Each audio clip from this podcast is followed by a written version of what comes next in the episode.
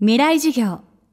この番組はオーケストレーティング・ア・ブライター・ワールド NEC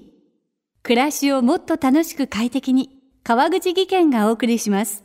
未来授業月曜日チャプター未来授業。月曜から木曜のこの時間ラジオを教壇にして開かれる未来のための公開授業です。今週の講師は日本におけるユニバーサルデザインの第一人者。インダストリアルデザイナーで名古屋学芸大学メディア造形学部デザイン学科の学科長川原啓二さんです。川原さんの専門分野は身体障害者の生活機器のデザイン。これまで産業情報住宅医療など分野を超えてたくさんのプロダクトの企画開発を手掛けています。私たちの暮らしの中にはあらゆるデザインがあふれていますがデザインの本質は形あるものを作ることではなく社会の問題を解決することだと川原さんは話します。未来授業1時間目。デザインは人間のためにある。デザインと聞くと、まあ、皆さんはファッションデザインとかグラフィックデザインとか、まあ、目で見るものなどの色や形を作ることというふうにイメージするかと思います。まあ、確かにあの形がかっこいいとかね流線形の車がかっこいいと。いうことでデザインの世界に入ってきた人多いんですが、まあ、最初はその色や形を作ることに関心があってもそれだけじゃ済まないなと。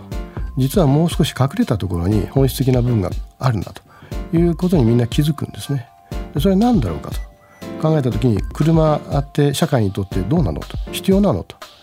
例えば先ほど言いました流線形の車これアメリカの車の典型的な形ですが、えー、大変こうガソリンを食うと言いますか燃費が悪いまあ、それに対して日本の車は、えー、燃費が良くて効率が良くてで狭い道でも走れるといったように環境によってねそのものの在り方って違ってくるわけですよね。ですから形よりもその先にその自動車なら自動車というものをどのように作ったらよいのかあるいは誰のために作ったらよいのかということをしっかり考えないといけない。そうしないと、えー、必要な人に届かないわけですね。そのことに気づいてだんだんその前段階いろいろ形を決める前の段階の、まあ、問題の把握ですとかねその問題を発見した後の調査あるいは研究ですとかそういったところにね時間を使うようになってきたと。まあ、誰もができるだけ健康で、えー、文化的な生活を送りたいと願っているわけですけれども私たちの暮らしの中には、まあ、あるいは社会にはいろいろと問題が多くて、まあ、決してみんながみんな満足しているわけではないんですね。で社会の一体何が問題なのかそしてその問題をどのように解決すればよいのかこの問題解決の手法考え方そのものがデザインの根本なんです。デザインとは社会に横たわるさまざまな問題を解決する手段である。そう話す川原さんは2002年自らが発起人となって国際ユニバーサルデザイン会議を日本で開催します。ユニバーサルデザイン。耳にはするもののいざ説明をしようとすると難しい言葉ですがどういった意味を持っているのでしょうか？まあ、ユニバーサルデザインはアメリカで1980年代に生まれた言葉ないし考え方です。まあ、英語の頭文字から UD と呼ぶこともあります。まあ、この UD ですけどもどのような概念なのか説明するのがなかなか難しいといいますか実はあの正しく理解している人も意外に少ないんですね。と言いますのがあの障害者のためデザインあるいはバリアフリーデザインという言葉があります。まあ、それと混同する人が実は多い現状です。まあ、バリアフリーデザインについて言いますとバリアフリーとは、まあ、バリアをフリーにする。つまりバリアは障害あるいは障壁といったことですからその障壁をなくして、まあ、自由に、えーまあ、通行できるようにすると。いうような概念なんですけれども、まあ、例えば横断歩道を渡るサインですね歩道から車道に登る、えー、降りるときに段差がある。1 0センチか1 5センチぐらいの段差がある。そうすると車椅子あるいは乳母車をしている人はなかなか、えー、通行しづらいですね。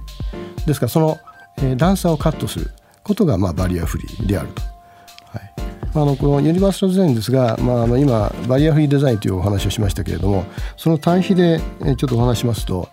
あの直訳すると普遍的なデザインということになってよくわからないんですね。で、えーまあ、そのためにあの3つぐらい別の言葉を使っていつも私は説明してるんですがまずその一つがヒューマンセンターデザインこれは人間が中心にあるデザインという意味です。ですから人間を中心に考えるデザインポイントは、えー、人間性の尊重あるいは人権あるいは人間の尊厳を守ることなんですね。で2つ目にデザインフォーオールという考え方あります。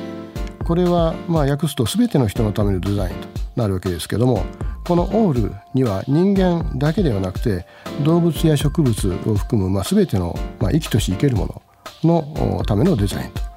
という意味合いがまあ隠されています。それから3つ目がインクルーシブデザイン。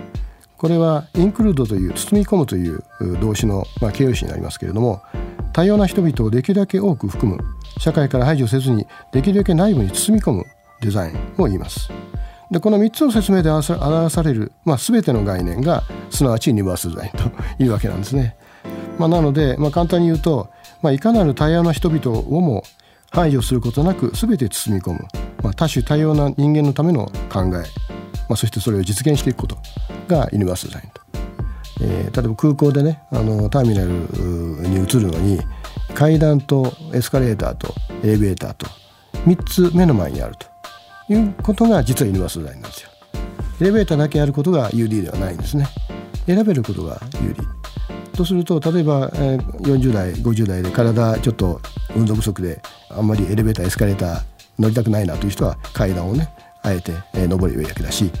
あるいはその乳母車それからその車椅子などで、えエスカレーター登れないという人はもうこれは迷わずエレベーター行くわけですしね、まあ、それ選べるということができればいい。その選択肢をどれだけ用意できるのかがまあ大変重要なところだと思います。未来授業今週の講師は日本におけるユニバーサルデザインの第一人者インダストリアルデザイナーの川原啓二さんです。今日はデザインは人間のためにある。をテーマにお送りしました。明日も川原啓二さんの講義をお届けします。